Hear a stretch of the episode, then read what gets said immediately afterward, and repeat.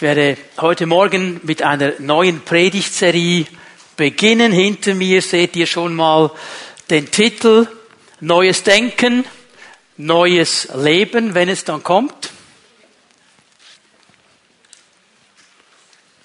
Wir warten einfach mal einen Moment. Jetzt ist er hier. Neues Denken, neues Leben. Eines der wichtigsten Themen überhaupt. Und ich bin bewusst, dass man mit diesem Thema eigentlich nie abgeschlossen hatte.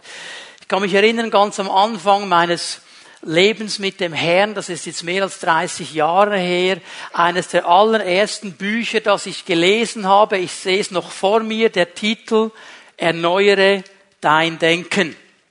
Und jetzt könnte man ja sagen, okay, du hast das Buch gelesen, Thema abgeschlossen, weiter geht's.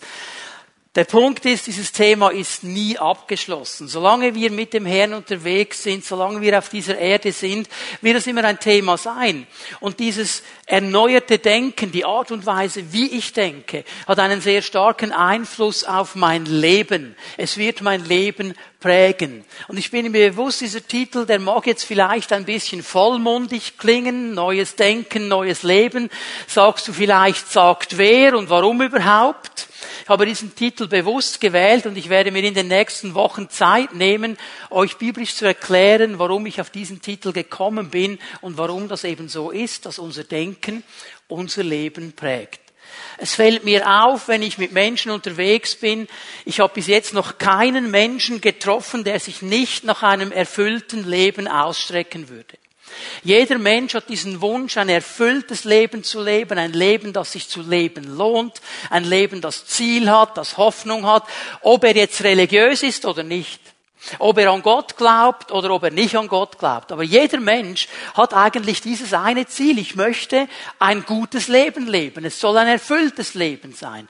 Und weißt du was? Das ist von Gott so in uns hineingelegt. So hat Gott uns geschaffen. Er hat den Menschen geschaffen, damit er dieses erfüllte Leben leben kann. Und Gottes Wort, und ich muss hier in meiner Einleitung ein bisschen abkürzen, Gottes Wort nennt uns eigentlich zwei wichtige Punkte, wie wir das erreichen können. Es sagt einmal, lebe in der Gegenwart Gottes. Und in der Gegenwart Gottes wirst du ein erfülltes Leben leben können. Warum ist das so? Weil Gott die Quelle des Lebens ist. Weil aus ihm alles Leben kommt. Weil von ihm alles Leben fließt. Und es ist eigentlich logisch, dass wenn wir in seiner Gegenwart leben, mit ihm zusammen sind, dass dieses Leben auch auf unsere Leben kommen wird.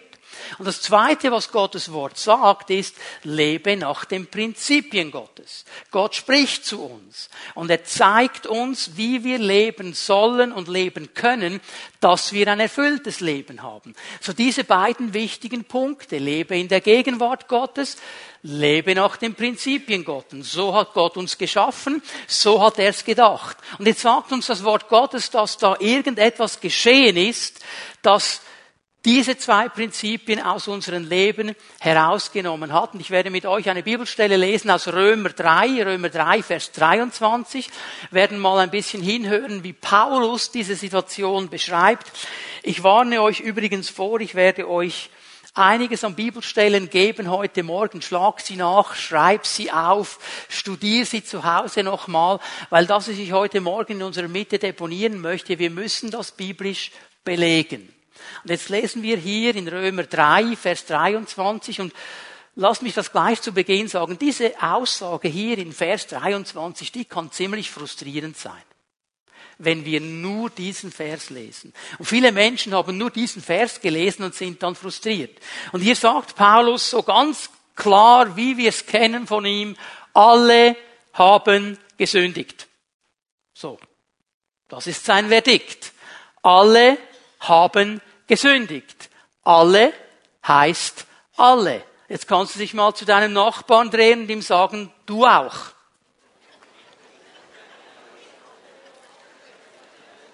Und damit wir fair und ausgeglichen sind, kannst du dich auf die andere Seite drehen und ihm auch noch sagen, du auch. Paulus meint uns alle. Er meint jeden Menschen. Was bedeutet gesündigt? Das griechische Wort hamartia bedeutet eigentlich das Ziel zu verfehlen. Nicht am Ziel angekommen sein, das Ziel aus den Augen verloren haben. Das Ziel wäre, in der Gegenwart Gottes zu leben, nach den Prinzipien Gottes zu leben. Der Mensch hat sich entschieden, das kann ich selber. Ich brauche Gott nicht. Ich kenne meine Prinzipien, ich weiß, was zu tun ist. Und er hat sich entschieden, Gott den Rücken zu drehen. Und jetzt geschieht etwas in diesem Moment. Schau mal, wie Paulus weitergeht. Und in ihrem Leben kommt Gottes Herrlichkeit nicht mehr zum Ausdruck. In dem Moment, wo der Mensch sich entschieden hat, vom Ziel Gottes abzuweichen, hat er etwas verloren. Paulus sagt, die Herrlichkeit Gottes kommt nicht mehr zum Ausdruck. Etwas, das durch unsere Leben sichtbar werden sollte, etwas, das gesehen werden sollte, ist nicht mehr da. Herrlichkeit Gottes. Ich möchte es mal so definieren. Es ist eigentlich dieser Zustand, zu dem Gott und in dem Gott mich geschaffen hat. Gott wollte, dass ich in diesem Zustand eigentlich lebe. Und das war seine ursprüngliche Idee das habe ich verloren, das ist nicht mehr sichtbar in meinem Leben, weil ich mich entschieden habe, nicht mehr die Ziele Gottes zu verfolgen. Und hier beginnt dann diese Suche nach Leben, die sich durch unsere Gesellschaft hindurchzieht. Jeder Mensch sucht Erfüllung. Er sucht irgendwo den Kick. Er will leben. Es gibt Leute, die schneiden sich mit Rasierklingen und wenn du sie fragst, wieso schneidest du dich selber, sie sagen dir, ich will spüren, dass ich lebe. Ich suche Leben. Der Mensch sucht dieses erfüllte Leben und er sucht es an den verschiedensten Orten, weil er etwas verloren hat. Und er weiß, ich habe es verloren. Und er sucht und er sucht und Gott gibt uns eine Antwort. In Vers 24. Und darum musst du den Vers 24 eben mitlesen. Wenn du nur Vers 23 liest, alle haben gesündigt, alle haben verloren, das ist frustrierend. Ich bin froh, dass Paulus weitergeht. Und dass sie für gerecht erklärt werden beruht auf seiner Gnade. Gott ist uns in Gnade begegnet. Es ist sein freies Geschenk aufgrund der Erlösung durch Jesus Christus. Also Gott hat sich entschieden, obwohl wir das nicht verdient hätten, obwohl wir nichts dazu getan haben. Gott hat sich entschieden, diesen Weg wieder zu öffnen, der uns verloren gegangen ist. Uns wieder hineinzunehmen in eine Möglichkeit, dieses erfüllte Leben zu leben. Und er gibt uns in Jesus Christus eine neue Chance. Schau mal, das Leben, das du verloren hast, dass du so suchst mit all deiner Kraft, du kannst es wieder bekommen durch Jesus Christus und ein Leben mit ihm in seiner Gegenwart und nach seinen Prinzipien. Das wird erfülltes Leben sein. Und jetzt bin ich Gott so dankbar, dass er uns nicht einfach nur eine grobe Richtung angibt in seinem Wort. Er sagt nicht einfach, okay Leute, ihr wollt erfülltes Leben, fahr mal nach Norden. Das ist ziemlich breit, oder? Ich meine, ich kann lange nach Norden fahren. Ja, wohin Norden? Norden ist viel.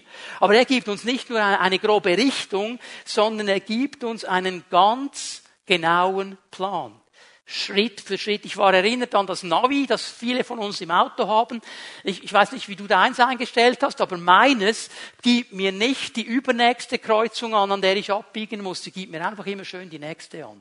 Und wenn ich diese Abbiegung gemeistert habe, zeigt es mir die nächste Abbiegung und schön Schritt für Schritt und so komme ich zum Ziel. Und genauso macht es Gott. Sein Wort ist wie das Navi, das uns zu diesem Ziel weist und zwar Schritt für Schritt. Und schau mal, ich möchte es hier ganz klar sagen. Ohne Plan, ohne zu wissen, wie du ans Ziel kommst, nützt dir die beste Haltung nichts. Du kannst die beste Haltung haben. Du kannst die beste Herzenseinstellung haben. Du kannst die beste Motivation haben. Wenn du nicht weißt, wo du hin musst, bist du planlos. Du weißt nicht, wie du ans Ziel kommst. Du kannst den ganzen Tag positive Bekenntnisse aufsagen. Wenn du nicht weißt, wo du hin musst, wirst du nie ans Ziel kommen. Du kannst völlig begeistert sein. Je, Gott gibt mir erfülltes Leben. Je, man kann es finden. Irgendwo ist es im Norden. Juhe, du kannst begeistert sein, wie du willst. Du bist planlos begeistert, weil du nicht weißt, wo du hin musst. Aber Gottes Wort gibt uns einen klaren Plan. Und darum müssen wir in dieses Wort hineinschauen. Es ist der Wegweiser zu diesem erfüllten Leben. Und es hat sehr viel damit zu tun, wie ich denke, wie ich diese Prinzipien Gottes in mein Denken hineinnehmen kann und anfangen, das zu sehen, was Gott sieht. Und ich weiß, für viele Menschen heute ist das Wort Gottes nicht populär, weil es nicht der Meinung der Gesellschaft entspricht in vielen Dingen. Es ist nicht populär, weil es Dinge anspricht in meinem Leben, die ich lieber unter den Teppich kehren möchte, mit denen ich mich vielleicht gar nicht beschäftigen möchte. Aber es ist das lebendige Wort Gottes und es wird mich dahin bringen, wo ich eigentlich hin möchte, an den Ort, wo ich ein erfülltes Leben leben kann. Und dieses erfüllte Leben hat so viel zu tun mit meinem Denken. Ich möchte euch eine weitere Bibelstelle geben. Römer 12, Vers 1. Römer 12, Vers 1. Ich habe euch vor Augen geführt, Geschwister, wie groß Gottes Erbarmen ist. Ich lese nur mal so weit. Was sagt Paulus hier? Alles, was er im Römerbrief bis zu diesem Punkt geschrieben hat, Kapitel 1 bis 11, hat der den ganzen Plan Gottes gezeigt. Er hat gezeigt, der Mensch hat gesündigt, er hat den Weg gezeigt, wie der Mensch wieder zurückkommen kann, er hat gezeigt, wie wir gerecht werden können, er hat gezeigt, wie wir frei werden können, er hat uns Jesus Christus vor Augen gemalt. Er hat das große Erbarmen Gottes gezeigt. Und er sagt, Leute, was ich euch gesagt habe, was ich euch vor Augen geführt habe, ist das große Erbarmen Gottes. Und jetzt geht er weiter und sagt, es gibt nur eine, das ist die einzige angemessene Antwort auf dieses Erbarmen Gottes, dass ihr euch mit eurem ganzen Leben Gott zur Verfügung stellt und euch ihm als ein lebendiges und heiliges Opfer darbringt, an dem er Freude hat. Das ist der wahre Gottesdienst und dazu fordere ich euch auf. Er sagt hier mal in einem ersten Moment, es gibt nur eine Antwort auf diese Barmherzigkeit Gottes. Es ist meine Entscheidung und meine Hingabe. Dass ich mich entscheide, das für mein Leben zu nehmen und dass ich sage, Herr, und ich gebe mich dir hin. Du bist mein Herr. Ich will dir dienen. Ich will dir dienen als ein lebendiges Opfer. Aber schau mal, das war Paulus noch nicht genug. Weil er wusste, dass es nicht einfach reicht zu sagen, okay Herr, du sollst mein Herr sein, ich will dir mal dienen, hier bin ich, lebendiges Opfer und so. Gute Sache. Aber es reicht nicht. Schau mal, was im Vers 2 jetzt kommt. Richtet euch nicht länger nach den Maßstäben dieser Welt es ist etwas Neues geschehen. In dem Moment, wo du Jesus angenommen hast, wo du dieses Erbarmen Gottes für dein Leben genommen hast, ist etwas Neues geschehen. Und jetzt ist Paulus ganz konsequent und sagt, weil dieses Neue geschehen ist, sollst du dich nicht mehr nach den alten Maßstäben richten. Du sollst nicht mehr die alten Maßstäbe, die dein Leben geprägt haben, als deine Richtschnur nehmen. Das Denken, das du hattest, soll dich nicht mehr prägen. Es soll etwas Neues geschehen lernt in einer neuen Weise zu denken. Das ist die wichtige Aussage. Lernt in einer neuen Weise zu denken, damit ihr verändert werdet. Neues Denken, neues Leben lernt in einer neuen Weise zu denken, damit ihr verändert werden. Mit anderen Worten, wenn ich neu denke, wenn ich gemäß den Vorgaben Gottes denke, wird sich mein Leben verändern. Er geht dann weiter und sagt, und ihr werdet beurteilen können, ob etwas Gottes Wille ist. Es ist gut, ist es, hat Gott Freude daran, ist es vollkommen. Also hier merke ich mal, erneuertes Denken hilft mir schon mal, den Willen Gottes zu definieren. Ich möchte hier aber Folgendes festhalten. Ich bin immer noch bei meiner Einleitung. Paulus spricht von einer Veränderung, er spricht von der Erneuerung des Denkens. Das Wort, das er braucht im Griechischen, ist Metamorpho. Wir kennen vielleicht das Wort Metamorphose. Also hier geht es um eine völlige Veränderung. Hier geht es darum, dass ein Zustand ganz neu werden kann in seiner Natur und in seiner Form. Völlige Veränderung. Das beste Bild ist die Verwandlung einer Raupe in einen Schmetterling.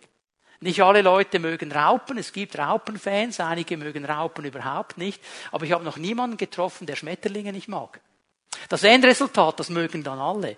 Aber du siehst nichts mehr von Raupe, wenn du den Schmetterling siehst. Völlige Veränderung. Okay? Das sagt Paulus also soll geschehen.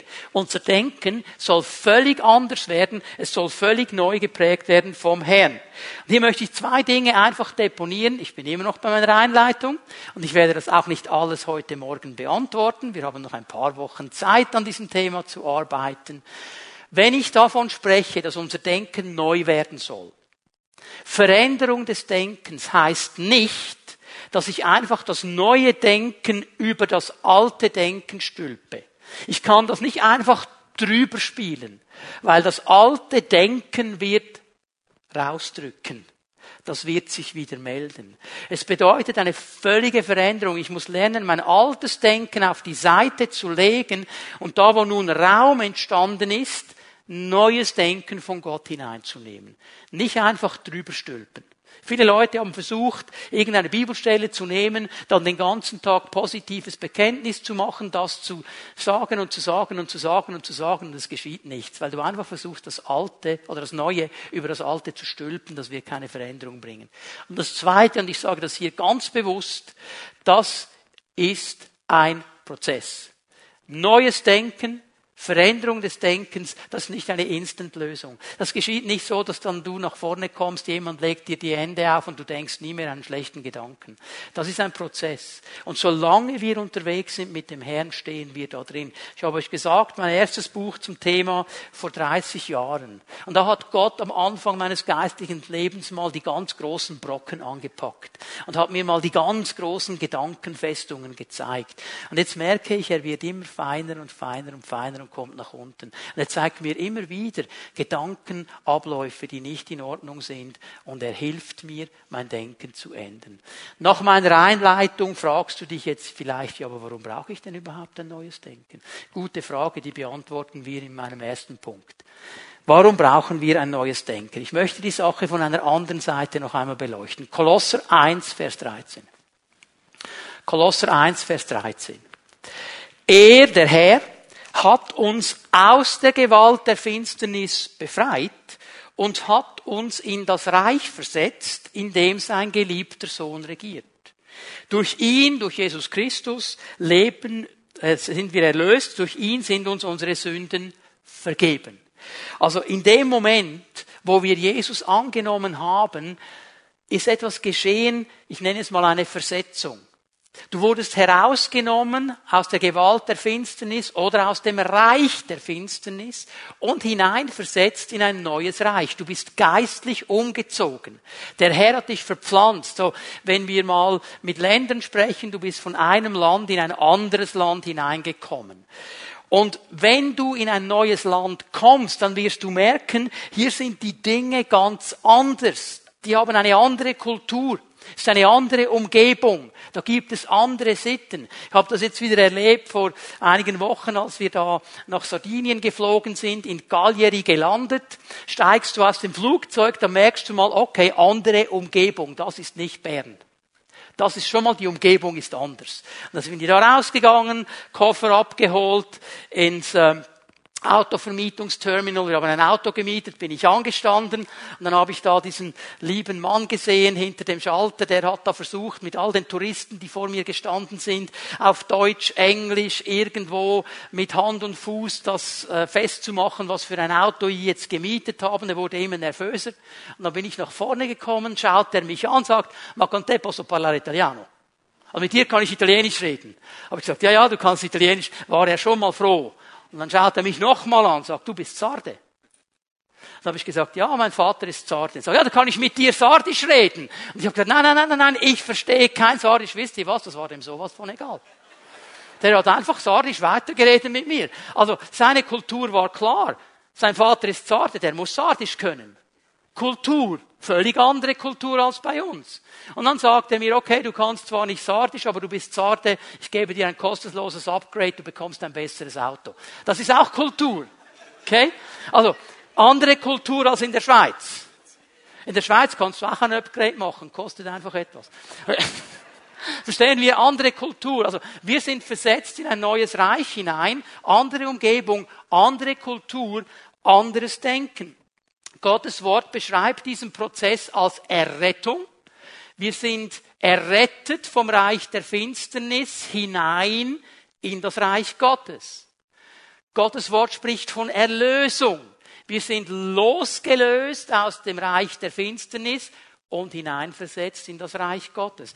Gottes Wort spricht aber auch von Wiedergeburt, von einer neuen Schöpfung, dass in mir etwas geschehen ist. Jetzt gehen wir zu 2. Korinther 5, Vers 17 miteinander und lesen diese ganz wichtige Aussage von Paulus. Paulus beschreibt mit diesen verschiedenen Worten immer denselben Prozess. Er leuchtet es einfach von verschiedenen Seiten an. Vielmehr wissen wir, wenn jemand zu Christus gehört, also wenn er Jesus angenommen hat, wenn er gesagt hat, jawohl Herr, ich will in deiner Gegenwart leben, ich will deine Prinzipien ernst nehmen, ich will zu dir gehören, dann ist er in Christus. Wenn jemand zu Christus gehört, ist er eine neue Schöpfung. Da ist etwas Neues geschehen. Das Alte ist vergangen, etwas ganz Neues hat begonnen. Alt, vergangen, Neues hat begonnen. Hier muss ich eine Sache sagen. Die alten deutschen Übersetzungen haben hier einen Fehler drin, der so im griechischen Text nicht steht. Da liest man dann oft, das Alte ist vergangen, alles ist neu geworden. Das stimmt leider so nicht. Paulus hat klar gesagt, das Alte ist vergangen. Hier habe ich einen Schlussstrich gezogen. Aber es ist Neues geworden. Neues hat begonnen. Nicht alles wurde neu, aber etwas Neues ist geschehen. In mir ist etwas Neues geschehen. Diese neue Schöpfung, diese Wiedergeburt bezieht sich aber eben leider nicht auf den ganzen Menschen. Und jetzt müssen wir miteinander kurz hineinschauen, wie Gott uns Menschen geschaffen hat. 1. Thessalonicher 5, Vers 23. 1. Thessalonicher 5, Vers 23. Gott selbst, der Gott des Friedens, helfe euch, ein durch und durch geheiligtes Leben zu führen. Er bewahre euer ganzes Wesen. Man könnte auch sagen, euer ganzes Menschsein. Bewahre euch als ganze Menschen. Und jetzt beschreibt er, wie der Mensch zusammengesetzt ist. Geist, Seele und Leib.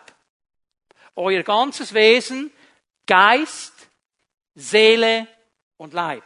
Damit, wenn Jesus Christus, unser Herr, wiederkommt, nichts an euch ist, was Tadel verdient. Ich halte hier mal Folgendes fest. Gott hat uns geschaffen als Menschen, als ein dreiteiliges Wesen.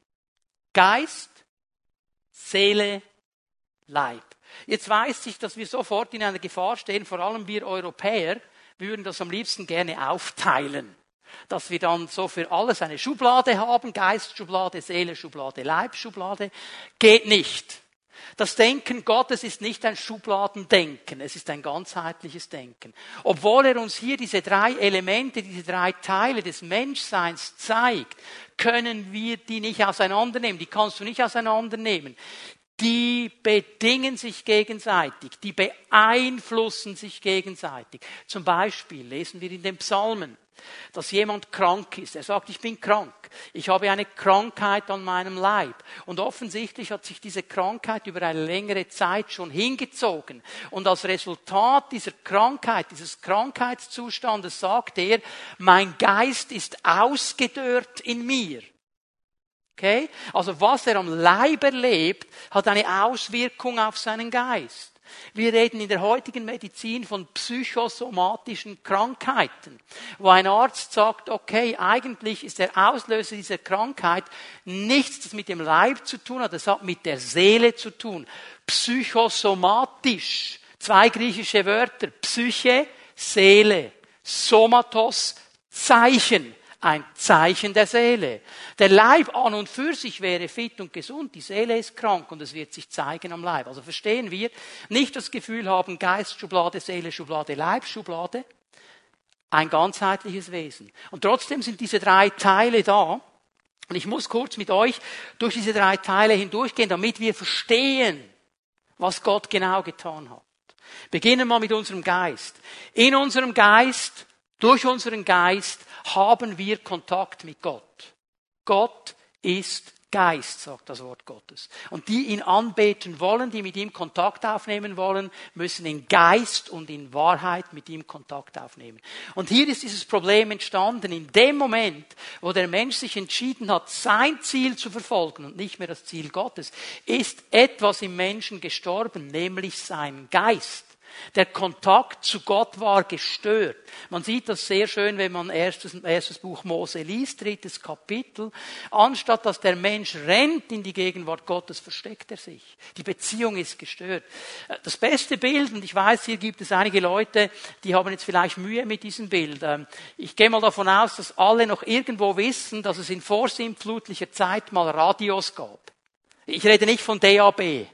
Ich rede auch nicht von Internetradio. Ich rede von diesen ganz alten Teilen, wo man drehen musste mit der Antenne, um den Sender zu erwischen. Kennt ihr noch? Wisst ihr, von was ich rede? Okay. Ich weiß noch, früher als Teenager kam die Hitparade und dann habe ich immer mit der Antenne versucht, so, so gut wie möglich den Sender reinzubekommen und habe geübt und gemacht, bis es klar war, damit ich aufnehmen konnte.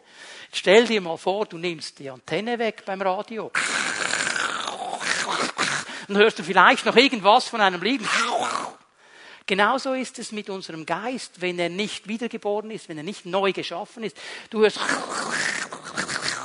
und manchmal hörst du etwas, einen kleinen Funken von Gott, aber verstehst ihn nicht. Aber in dem Moment, wo du Jesus einlädst, wo du sagst, Jesus, du sollst mein Herr sein, bist du neue Schöpfung. Dein Geist wird neu geschaffen. Und es ist immer wieder faszinierend, dass Menschen mir sagen, weißt du, nachdem ich Jesus angenommen habe, ganz bewusst diesen Schritt gemacht habe, plötzlich hat das Wort Gottes Sinn gemacht für mich. Plötzlich habe ich verstanden, was Gott sagen will. Ja, die Antenne ist wieder ausgerichtet, ist wieder lebendig. Unser Geist. Unser Leib. Dreh dich mal nochmal zu deinem Nachbarn. Siehst du ihn? Okay, das ist der Leib, den du siehst. Okay? Mit unserem Leib haben wir Kontakt zur Umwelt, nehmen wir Kontakt auf mit der Umwelt. Du hast dich gedreht, du hast ihn gesehen. Jetzt, ähm, ich sage das ganz vorsichtig, wenn du die Person nebendran kennst, darfst du sie mal berühren. Okay? Also siehst du, du kannst sie berühren, du nimmst Kontakt auf mit deinem Leib und das machen wir jetzt nicht. Ich sage auch einfach, das wäre möglich. Du könntest ihn auch zwicken, dann würde er was fühlen, wenn du ihn kneifst, okay? Also mit unserem Leib nehmen wir Kontakt auf mit der Umwelt um uns herum jetzt. Wenn die Person neben dir, wenn du die nicht kennst, wenn du die zum ersten Mal siehst, wenn der oder sie einfach da sitzt und nichts sagt, dann siehst du nur Leib. Über seine Persönlichkeit siehst du noch nichts. Du weißt nicht genau, was ist das für eine Person. Okay, vielleicht macht er ein bisschen ein griesgrämiges Gesicht und du denkst, wow, wow, wow, wow, wow. Aber vielleicht ist er ganz fröhlich als Person. Okay? Wissen wir noch nicht. Jetzt kommt die Seele. Die Seele ist der Sitz unserer Persönlichkeit. Die Bibel ist hier ganz klar. Die Seele ist der Sitz unserer Persönlichkeit. Ich werde das dann gleich noch genauer zeigen. Aber unsere Persönlichkeit, was mich, was dich ausmacht als Menschen, ist eigentlich in unserer Seele werden wir dann gleich anschauen. Ich halte hier einfach mal fest, die neue Schöpfung, die Wiedergeburt, bezieht sich auf meinen Geist, nicht auf meine Seele, nicht auf meinen Leib. Darum habe ich vorhin gesagt, leider. Es wäre so schön, wenn wirklich alles neu wäre. Als ich mich bekehrt habe, hatte ich etwa 120 Kilo. Als ich Jesus angenommen hatte, hatte ich 70 Kilo, war 1,80 Meter und hatte alle Haare auf dem Kopf. Nein, das war nicht so. Hat sich gar nichts verändert. Überhaupt nichts. Es war auch nicht so, dass ich nie mehr einen schlechten Gedanken gedacht hätte von diesem Moment an. Das war nicht so. Das sind Prozesse. Also meine Seele, mein Leib ist nicht neu geworden. Neu geworden ist mein Geist. Aber in diesem Moment habe ich ein neues Leben begonnen. Und alles, was Gott geschaffen hat, ist immer auf Wachstum angelegt. Und er möchte jetzt, dass dieses Leben anfängt zu wachsen und dass immer mehr von seinen Prinzipien Raum gewinnt in uns und dass seine Gedanken in uns zum Tragen kommen. Unser Geist wird in einem Augenblick neu. In dem Moment, wo ich Jesus annehme. Unser Denken, das Teil unserer Seele ist, werde ich euch gleich zeigen, wird in einem Prozess verändert. Das ist ein Prozess. Ich möchte es mal so vergleichen, Geburt und Erziehung. Und ich weiß, jetzt gibt es einige Damen hier, die sind mit, meinem, mit dem ersten Teil meines Satzes vielleicht nicht ganz einverstanden. Hör dir mal den ganzen Satz an, bevor du reagierst, okay? Also der Teil, wo die eine oder andere vielleicht Mühe hat, ist, ähm, die eigentliche Geburt geht relativ schnell. Sagt, ja, ja, du kannst ja gut reden als Mann. Die eigentliche Geburt geht relativ schnell. Der Prozess der Erziehung dauert Jahre. Okay? Und wenn du es jetzt mit diesen Jahren vergleichst, geht's wirklich schnell, auch wenn du eine längere Geburt hattest. Also das Kind ist relativ schnell da. Aber der Prozess nachher, es zu erziehen, ist ein Prozess, der Jahre dauert und ähm, manches Haare raufen und verzweifeln und seufzen mit sich bringt. Das ist ein langer Prozess. Aber genau das ist der Prozess der Veränderung des Denkens. Und jetzt wollen wir mal miteinander ein bisschen hineingehen in diese Seele, mal schauen, warum diese Seele eben dieser wichtige Teil ist im Prozess der Erneuerung des Denkens, warum es auf diese Seele ankommt. Ich gehe hier mal auch ganz kurz darauf ein, die Bibel braucht verschiedene Worte, um Seele zu beschreiben. Innerer Mensch, Herz, die innere Persönlichkeit, Seele. Okay, das meint alles meinen inneren Menschen. Das kann ausgetauscht gebraucht werden. Ich gebe euch eine weitere Bibelstelle. Hebräer 4, Vers 12. Und wenn ich das jetzt lese, dann behalte mal im Hinterkopf, was wir gerade vorhin gehört haben von Paulus über die Dreiteilung des Menschen. Eines müssen wir wissen. Gottes Wort ist lebendig und voller Kraft. Das schärfste beidseitig geschliffene Schwert ist nicht so scharf wie dieses Wort. Also hier sagt er mal das Wort Gottes, lebendig, kraftvoll, zweischneidiges Schwert, sehr scharf geschliffen. Und dieses Wort hat jetzt eine ganz bewusste Aufgabe. Schau mal, wie es weitergeht. Dieses Wort durchdringt Seele, Geist, Mark und Bein. Also Geist, Seele, Leib. Hier beschrieben als Mark und Bein. Diese drei Teile. Also dieses Wort Gottes wird in unserem ganzen Menschsein etwas hervorbringen. Es durchdringt. Es schneidet Dinge ab. Es zeigt Dinge auf. Es durchdringt Geist, Seele, Mark und Bein. Und es ist ein Richter unserer geheimsten Wünsche und Gedanken. Gottes Wort will etwas freisetzen in unsere Leben hinein. Und es wird aufteilen und einteilen, auch im Bereich unserer Seele. Noch einmal, bei der Wiedergeburt wird mein Geist lebendig. Ich bin eine neue Schöpfung. Meine Seele und mein Leib verändern sich nicht sofort. Sie kommen hinein in einen Prozess. Die Bibel nennt diesen Prozess Heiligung. Jetzt müssen wir ein bisschen über die Seele sprechen, damit wir verstehen, was die Seele bedeutet. Es sind vor allem drei Dinge, die mit der Seele in Verbindung gebracht werden im Wort Gottes. Die Seele ist der Ort meines Verstandes. Mein Denkvermögen, mein Verständnis, der Verständnisprozess wird in die Seele hinein lokalisiert. Und ich weiß, jetzt haben wir sofort wieder die Frage, ja, aber wo ist denn die Seele? Ist sie da oben? Ist sie beim Bauch? Ist sie im kleinen Zeh? Wo ist sie eigentlich? Weißt du was? Sagt uns die Bibel nicht. Und weißt du noch was? Ist eigentlich auch egal. Ist eigentlich egal, wo sie genau ist. Die Bibel beschreibt sie uns und sie wirkt etwas aus in uns. Wo sie dann genau ist, ist mir eigentlich egal. Was ich aber verstehen muss, dass mein Denken, mein Verständnisprozess, mein Denkprozess biblisch gesehen in der Seele ist. Ich gebe euch hier eine Stelle. Psalm 13, Vers 3. Wie lange noch muss ich unter tiefer Traurigkeit leiden und den ganzen Tag Kummer in meinem Herzen tragen? Die wörtliche Übersetzung aus dem Hebräischen, wie lange muss ich noch Sorge wälzen in meiner Seele? Sorge wälzen in meiner Seele, also nicht in meinem kleinen C, nicht in meinem Hirn, in meiner Seele. Ich habe eine Situation. Er beschreibt sie hier im Psalm 13. Die Situation macht mir Angst. Ich bin traurig über diesen Zustand. Die Feinde sind hinter mir her. Das macht mir Sorgen. Er hat ein Verständnis. Er denkt darüber nach. Was ist meine Position? Er kommt in das Verständnis. Die Feinde sind hinter mir her. Was soll ich machen? Ich fange an, Sorge zu wälzen in meiner Seele. Das Denken ist Teil meiner Seele. Geh weiter. Unsere Emotionen, unsere Gefühle sind Teil unserer Seele. 1. Mose 42, Vers 21. 1. Mose 42, Vers 21. Wir sind hier in dieser Situation, wo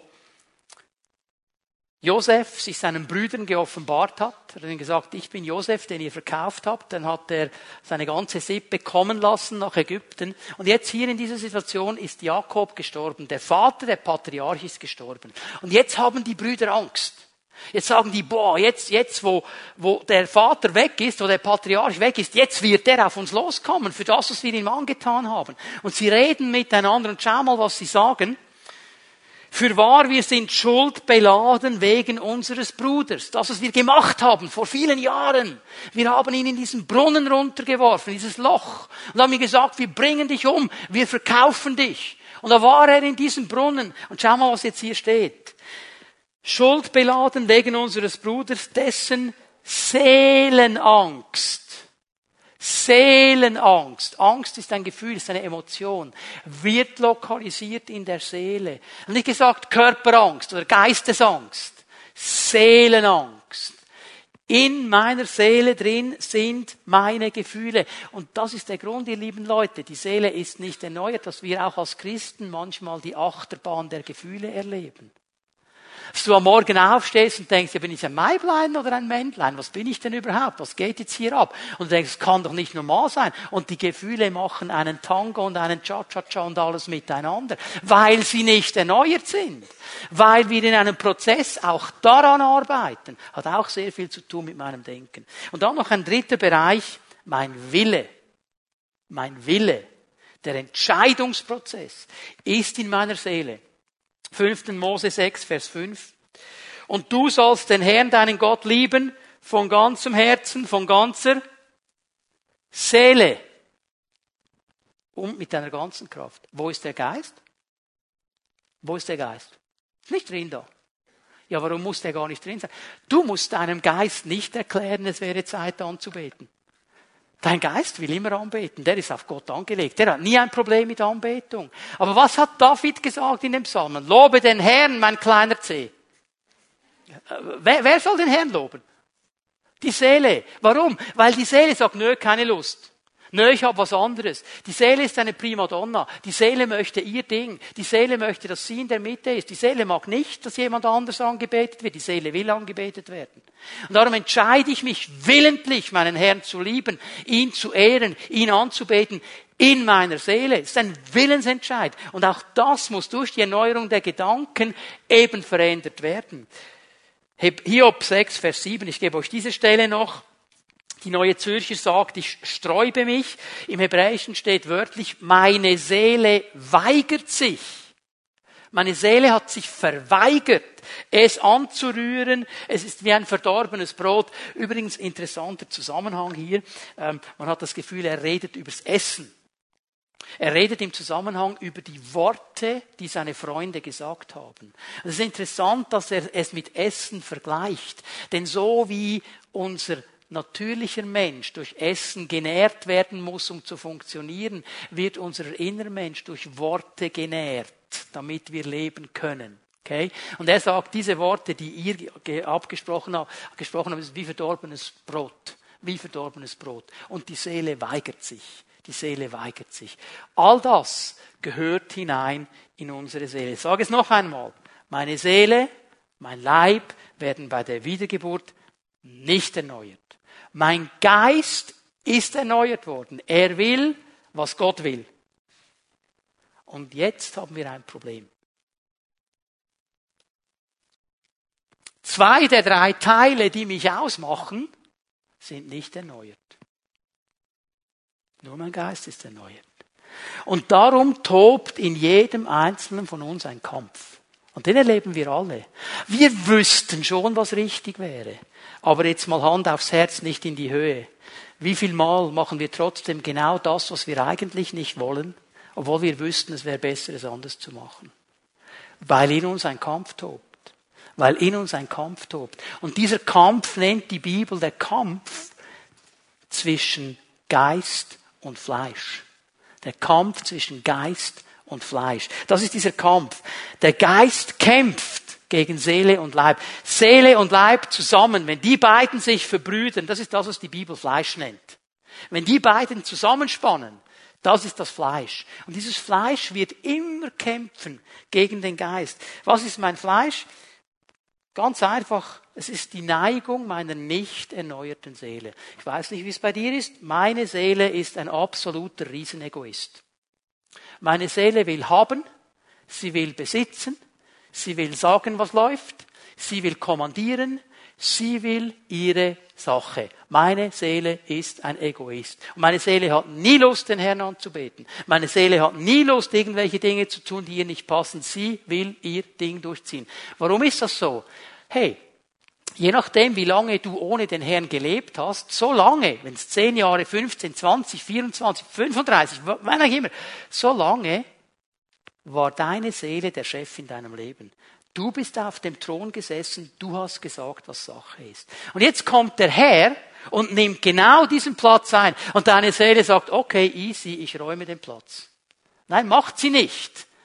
Die kämpft jetzt. Die will nicht. Meine Seele ist ein Riesenegoist und kämpft immer für seine Sache.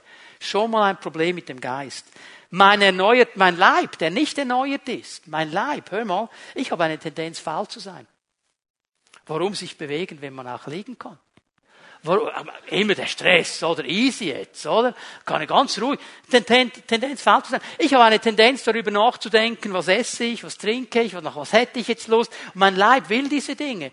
Lust haben an irgendwas und das nicht kontrollieren können. Leute, das ist eines der großen Probleme in unserer Gesellschaft. Wir können die Lust nicht mehr kontrollieren. Und die schlägt über die Banden in der Sexualität und in allen anderen Bereichen. Und Leute gehen kaputt dabei.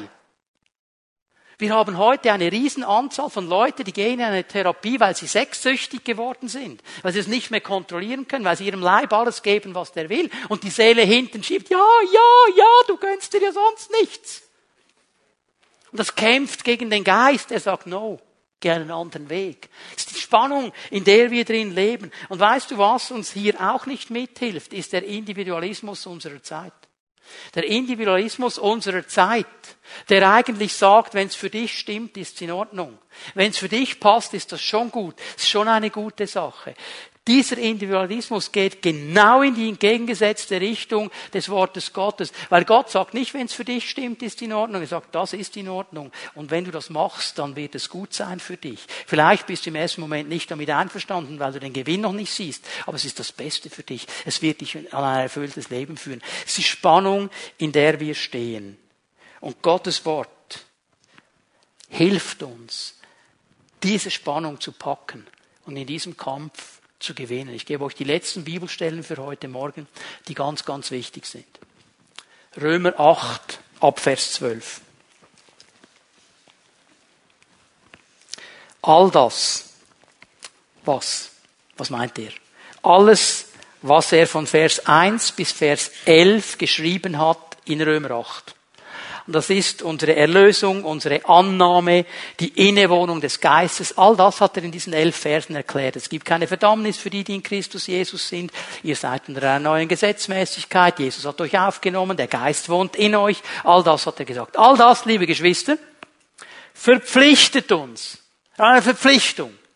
Und jetzt ist interessant, aber nicht unserer eigenen Natur gegenüber, sagt die neue Genfer Übersetzung. Hier bin ich nicht einverstanden, weil im griechischen Text sagt Paulus, er braucht das Wort Sarx. Sarx ist Fleisch. Und Sarx ist ein absolut negatives Wort. Die alte Natur, das kann ja noch ein bisschen positiv sein, oder? Aber Sarx, das ist wirklich, also ich möchte es fast so sagen, es ist wie ein Schimpfwort. Also wenn du dann jemandem gesagt hast, Fleisch, das war ein Schimpfwort in diesem Zusammenhang. Und er sagt, hey, du bist diesem alten Fleisch nicht verpflichtet. Du hast keine Verpflichtung gegenüber diesem alten Fleisch, so als müssten wir unser Leben von ihr bestimmen lassen. Dein Fleisch bestimmt dich nicht mehr. Wenn ihr euer Leben von eurem Fleisch bestimmen lasst, müsst ihr sterben. Wenn deine Seele, wenn dein Leib weiter kontrollieren wird, keine Frucht in dein Leben hineinkommen. Wenn ihr der Kraft von Gottes Geist, in der Kraft von Gottes Geist die alten Verhaltensweisen tötet, werdet ihr leben. Alle, die von Gottes Geist sich leiten lassen, sind seine Söhne und seine Töchter. Und hier sagt Paulus etwas elementar Wichtiges. Aber dein Fleisch wird nicht aufhören zu kämpfen. Du kannst mit deinem Fleisch keinen Waffenstillstand machen. Deine Seele wird immer das Recht einfordern. Dein Leib wird immer einfordern. Aber du musst verstehen, dass dein Geist neu geworden ist. Und dass der Heilige Geist in dir Wohnung genommen hat. Und zusammen mit ihm in seiner Kraft darfst du verstehen, du musst dich nicht von deinem Fleisch beherrschen lassen. Du bist frei davon. Ich habe eine Erfahrung gemacht, ich erzähle euch die, äh, vielleicht für euch absolut unrelevant, aber ich weiß, ihr werdet genau solche Erfahrungen machen. Ich habe euch gesagt, ich habe ein Gewichtsproblem gehabt, als ich mich bekehrt habe und der Herr hat dann angefangen mit mir darüber zu sprechen und hat gesagt, ja, ähm, wäre schon gut, das würde ein bisschen weniger werden. Und ich habe gesagt, ja gut, nimm's doch weg. Und er hat gesagt, ja, ich nehme es schon weg, aber es ist ein Prozess. An diesem Prozess muss ich viele Dinge lernen und da kam dieser eine Tag und ich stand vor dieser Bäckerei. Und da war diese wunderschöne Torte. Ein wunderschönes Tortenstück und mein Fleisch hat sich sofort gemeldet. Und hat gesagt, das ist genau das, was du jetzt brauchst. Du gönnst dir ja sonst nichts. Und der Tag war so schlecht, das Stück Torte würde es abrunden, das hast du dir doch jetzt verdient. Und dann ging der Kampf los. Und dann sagt der Geist Gottes in meinen Geist hinein, fass dir an dein Hintern. Okay, nicht um zu schauen, ob es zu fett ist. Was wollte er damit? Hier war mein Portemonnaie. Und er hat gesagt, spürst du dein Portemonnaie? Ich sage, ja. Und er hat zu mir Folgendes gesagt. Du musst dieses Stück Torte nicht essen. Du musst es auch nicht kaufen. Du kannst. Du musst aber nicht. Du bist der Chef. Du hast das Geld hier hinten drin. Du kannst in die Bäckerei reingehen, du kannst dieses Tortenstück kaufen, du kannst essen. Kein Problem. Du musst aber nicht. Du bist der Chef. Du bist frei. Ja, Leute. Wisst ihr, wie es in meinem Mund aussah?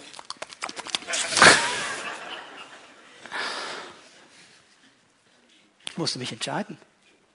Ich musste mich entscheiden. Der Geist Gottes gibt mir die Kraft, Nein zu sagen. Er hilft mir jetzt in diesem Moment. Mein Fleisch, mein Leib, meine Seele sagt, Torte, Torte, Torte, die haben Aufstand gemacht in mir. Und der Geist sagt, du musst nicht. Du bist frei. Ich helfe dir dabei. Mach den Schritt, ich helfe dir dabei. Leute, das ist das Einzige, was ich heute Morgen deponieren möchte.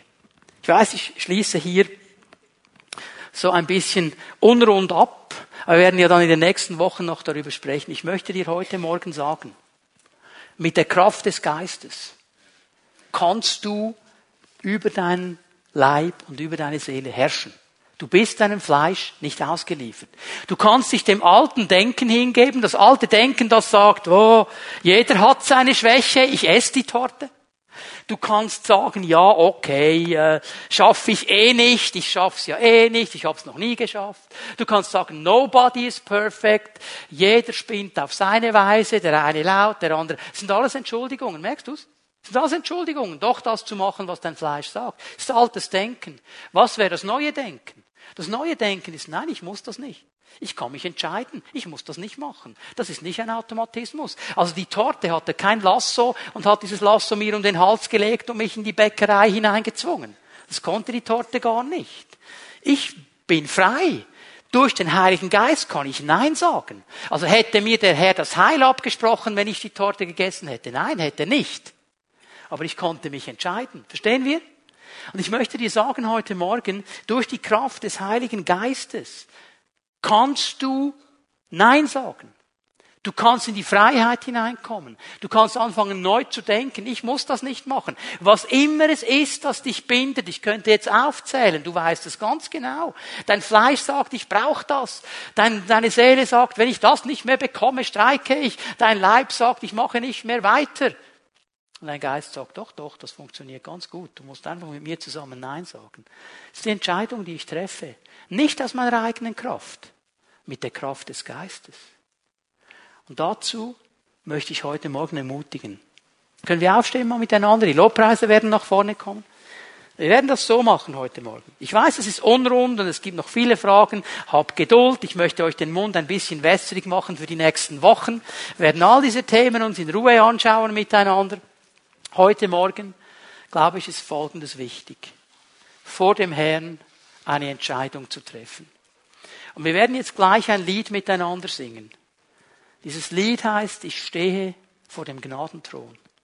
Und dieses Lied hat so viel damit zu tun, um was es geht. Hör mal, diese Entscheidung, dieses Nein sagen können, dieses zusammen mit dem Heiligen Geist herrschen über dein Fleisch, über deinen Leib, über deine Seele, das hat nichts zu tun mit dein, deiner Kraft, das hat nichts zu tun mit deinen Entscheidungen, es hat nichts zu tun mit deinem Willen, es hat nichts zu tun mit dem, was du bringen kannst, es hat zu tun mit der Gnade Gottes die sagten, ich bin in dein Leben gekommen und ich habe dir den Heiligen Geist gegeben. Und zusammen mit ihm kannst du das. Zusammen mit ihm, in seiner Kraft, kannst du Nein sagen. Es ist nicht etwas, was wir tun müssen. Das Einzige, was ich tun kann, ist zu sagen, ja Herr, ich nehme das ernst. Ja Herr, was an mir liegt, ich will das tun. Ich will in diesen Situationen die Herrschaft übernehmen über all diese Dinge, die in mir kämpfen, weil ich mit deiner Kraft kämpfen kann. Wir machen das ganz einfach heute Morgen. Wir werden dieses Lied singen miteinander. Ich stehe vor dem Gnadenthron. Und jeder, der hier ist heute Morgen, sagt, das ist meine Entscheidung. Herr, ich werde wie ein Strich ziehen heute Morgen. So, so geht's nicht mehr weiter. Wo immer dieser Bereich des Fleisches dich auch fangen will, wo immer er dich beherrschen will, dass du heute Morgen einfach mal sagst, Herr, hier stoppe ich. Herr, ich will anfangen, mit dir zusammen zu herrschen über diese Dinge. Nicht aus meiner Kraft, aber in deiner Kraft. Und mit all diesen Menschen diese Entscheidung treffen, möchte ich beten. Ich möchte ein Segensgebet über euch aussprechen, dass der Geist Gottes wirkt in euch. Wir werden dieses Lied singen miteinander und alle diese Entscheidung treffen möchten. Ich möchte dich einfach einladen, komm einfach hier nach vorne, damit ich dich dann segnen kann. Lass uns den Herrn anbeten, triff deine Entscheidung, komm hier nach vorne und nimm den Segen Gottes.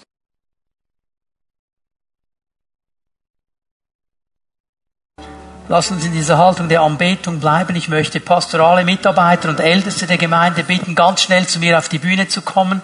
Pastorale Mitarbeiter und Ältesten, kommt ganz schnell zu mir, helft mir dann mitbeten.